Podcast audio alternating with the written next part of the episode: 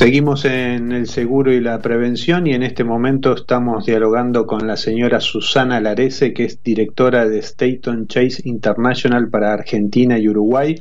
Hola Susana, ¿qué tal? Buenas tardes. ¿Qué tal Aníbal? Buenas tardes, ¿cómo están? Bien, bien, gracias por atendernos. Eh, Susana, eh, ¿cuáles son los desafíos que impone el teletrabajo a los trabajadores y a sus empleadores?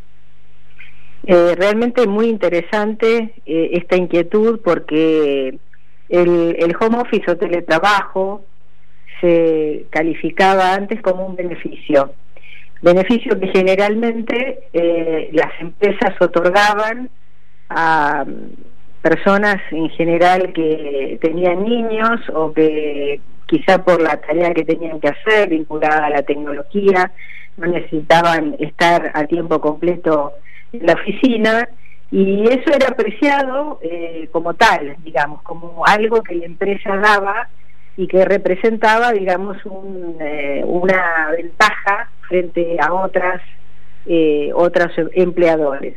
Hoy el, el teletrabajo se ha instalado como una forma de trabajar, Hoy es una modalidad que se ha puesto, digamos, este, que ha sido impuesta, no, no, no es que la, la buscábamos y apareció, sino que se impuso y estamos viéndole muchas ventajas, eh, tanto del lado empleador como de, del lado de los empleados y también desventajas, como vos muy bien señalabas.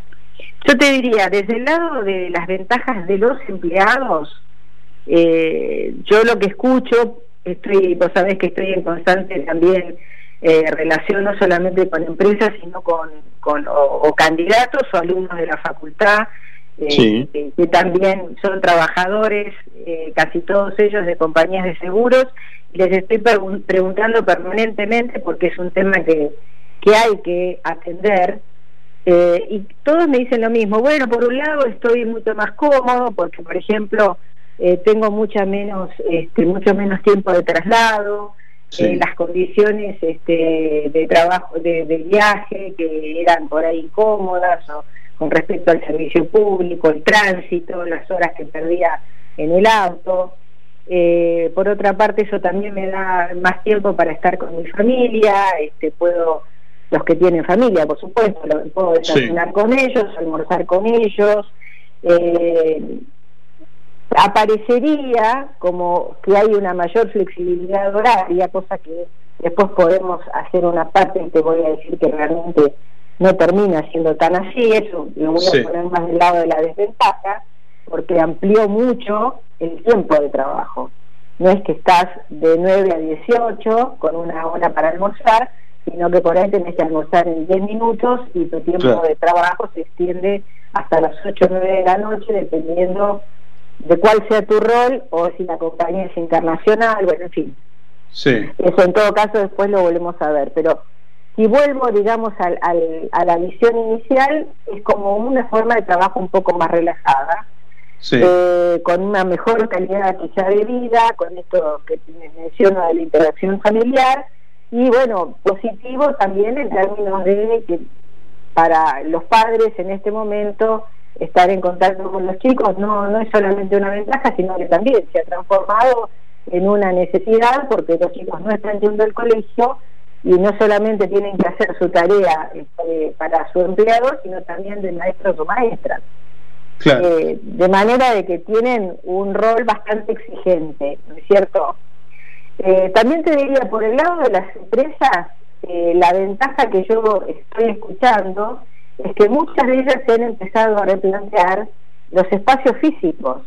Es decir, ¿será necesario cuando todo esto haya pasado, eh, post pandemia, post, protocolos este, de salud que apliquemos para que la gente vuelva a trabajar, ¿será necesario que vuelvan todos? Esta es la pregunta que se hacen muchas empresas.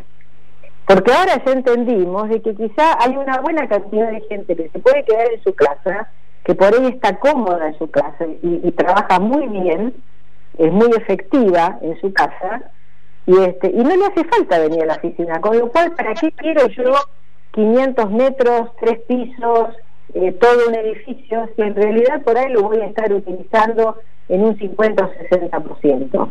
Claro. Esto es, exacto, e, esto es una, una ventaja eh, porque yo creo que el, teletrabajo, una vez que termine la, el aislamiento, no se va a cortar de lleno, para nada.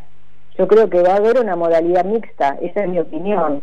Habrá compañías que no, no lo verán así, pero creo que tiró muchos eh, mitos y, paradigmas, los derribó, digamos, abruptamente, ¿no? Como que, bueno, la gente en su casa no hace nada o, este, o pierde tiempo. Bueno, ahora ya nos dimos cuenta de que algunos puede ser, esto formará parte del liderazgo y el seguimiento que se le haga, pero no necesariamente es en todos los casos.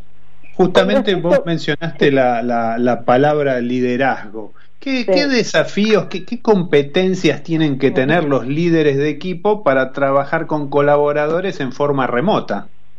Bueno, esto es fundamental, porque hoy tenés que primero, eh, a ver, para, para tener un buen liderazgo tenés que haber tenido una buena comunicación, una comunicación franca y generar un vínculo de confianza con tu colaborador desde el momento uno, cuando estaba cara a cara, trabajando a las 8, 9, 10 horas que estabas en tu lugar de trabajo. Hoy esto eh, te, te, demanda más todavía, porque no solamente tenés que preocuparte de que tu colaborador cumpla los objetivos o las tareas que le diste, sino que tenés que preocuparte en qué condiciones está trabajando. Porque justamente eh, hay gente que está muy cómoda, como decíamos antes, y que se siente muy bien, porque quizás tiene una casa tranquila, eh, o, está o vive solo, o vive sola, o, no tiene chicos, pero hay otras personas que trabajan, como me contaba el otro día un alumno, en un ambiente y medio, con un marido eh, que no puede salir porque es de riesgo y tiene un niño chiquito. Imagínate las condiciones de trabajo de esa mujer.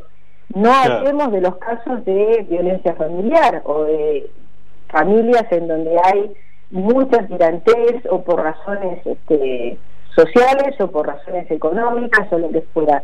Todo esto atenta muchísimo contra el rendimiento del empleado. Entonces, en ese líder lo que tiene que haber es fundamentalmente empatía, viendo a sus competencias, eh, tiene que haber una frecuencia de contacto, una calidad de contacto, una muy buena comunicación, eh, una preocupación genuina de, de darle los recursos, tanto sea tecnológicos como de contención a su colaborador, para que éste realmente sienta que puede desarrollar bien su trabajo y que puede confiar en que su jefe va a estar ahí para acompañarlo en lo que tenga que eh, eh, realizar, ¿no es cierto? Claro. Así que hoy, hoy en día te diría que todos estos estos factores se han acrecentado muchísimo y realmente estamos trabajando fuertemente en ayudar a las compañías a que esto ocurra, porque hay mucha gente que cree que, bueno, el liderazgo, se, el liderazgo, la, la conducción, digamos, tiene que seguir siendo igual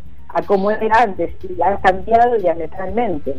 Claro, correcto. Bien, eh, Susana Larese, directora de Staton Chase International para Argentina y Uruguay, gracias por haber dialogado con nosotros durante estos minutos.